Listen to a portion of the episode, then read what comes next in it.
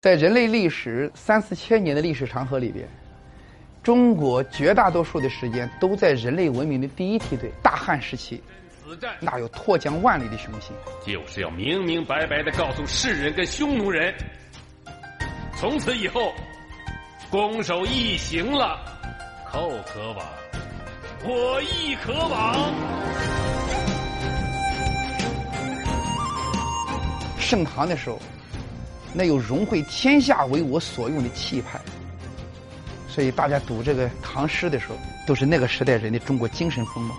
李白写诗：“君不见黄河之水天上来。”离别的时候，一般人都伤感，可是，在大唐气象里面，离别的时候都可以拍手唱歌。李白乘舟，将欲行，忽闻岸上踏歌声。桃花潭水深千尺，不及汪伦送我情。而且女孩的衣服从胸口这个地方一道绳下去，下边全都敞开。